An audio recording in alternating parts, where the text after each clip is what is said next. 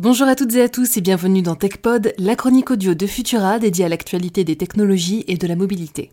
Je suis Emma Hollen et aujourd'hui on va parler de surveillance numérique hautement développée.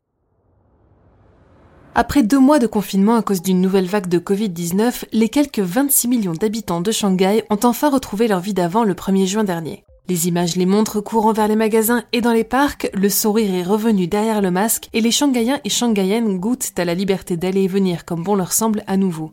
Jamais la ville n'avait vécu une telle période de confinement auparavant et les autorités ont dû gérer plusieurs tentatives d'émeutes et de rébellions avec de nombreuses arrestations. Aujourd'hui, la vie a certes repris son cours, mais la stratégie du zéro Covid n'en reste pas moins un objectif prioritaire. Pour prendre les transports, il faut montrer patte blanche et il ne s'agit pas d'un schéma vaccinal complet, mais de la preuve d'un test négatif réalisé dans les dernières 72 heures. Sauf que tous les lieux publics n'ont pas les moyens humains de contrôler tout le monde, et pour garantir le succès de l'opération au sein de la plus grande métropole de Chine, il va donc falloir se tourner vers des moyens numériques. Selon Everbright Securities, Shanghai a décidé de prendre toutes les résolutions possibles pour ne plus repasser par la case confinement. Pour cela, elle a débloqué une somme équivalente à 7,5 milliards de dollars pour se doter de sentinelles numériques. Derrière ce terme un peu inquiétant se cachent en réalité des bornes interactives qu'on pourrait qualifier d'intelligentes. Répondant au nom de Thunder Air, elles sont capables de détecter si un habitant porte son masque, de contrôler sa température, de vérifier son code de santé, son dossier de vaccination, ses tests de dépistage et son identité, le tout grâce à la reconnaissance faciale.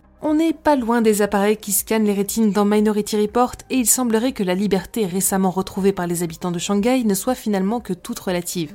Afin d'accomplir ses missions jusqu'au bout, l'intelligence artificielle pourra d'ailleurs stocker les trajets récents des individus pour permettre leur interception ou de simplement leur donner une amende en cas d'infraction.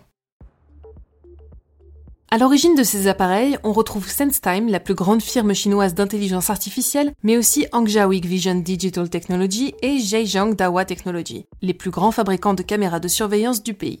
Et l'année s'annonce fructueuse pour eux. Le South China Morning Post rapporte en effet que la municipalité voudrait installer jusqu'à 2 millions de ces appareils dans les lieux publics pour pouvoir en contrôler l'accès. Dès les prochaines semaines, hôpitaux, salles de concert, centres commerciaux, mais aussi bureaux commenceront à être équipés de ces sentinelles numériques. Et si l'expérience s'avère concluante, d'autres villes devraient imiter Shanghai. Au prix de 2000 yuan à 10 000 yuan l'unité, soit entre 280 et 1200 euros, beaucoup prédisent que la sortie de la pandémie pourrait faire les choux gras du marché digital chinois.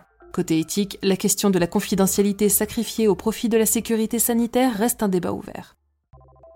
Merci d'avoir suivi cet épisode de TechPod. Pour ne rien manquer de l'actualité technologique et scientifique, je vous invite à suivre Fil de Science et nos autres podcasts sur vos apps audio préférés. Vous pouvez aussi désormais vous abonner à notre newsletter dans laquelle je partage avec vous tous les jeudis le meilleur de nos épisodes podcast. Pour le reste, on se retrouve mercredi prochain pour toujours plus d'actualités technologiques et d'ici là, bonne semaine à toutes et tous.